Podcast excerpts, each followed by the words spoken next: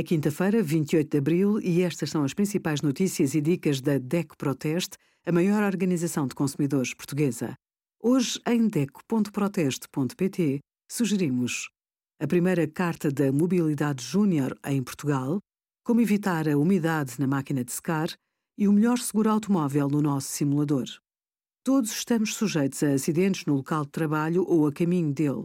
Se a culpa é do empregador, este tem de indemnizar quem trabalha e os seus familiares. Nos casos mais extremos, poderá ser acusado de um ou mais crimes. Se não há responsabilidade direta do empregador, são as seguradoras que suportam os pagamentos.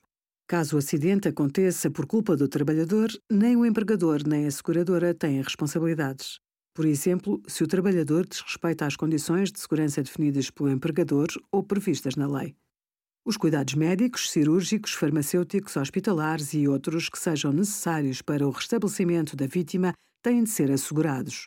Em princípio, é a entidade patronal ou a seguradora quem determina qual é o médico que acompanha todo o processo.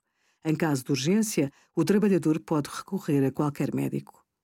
Obrigada por acompanhar a DEC Proteste a contribuir para consumidores mais informados, participativos e exigentes.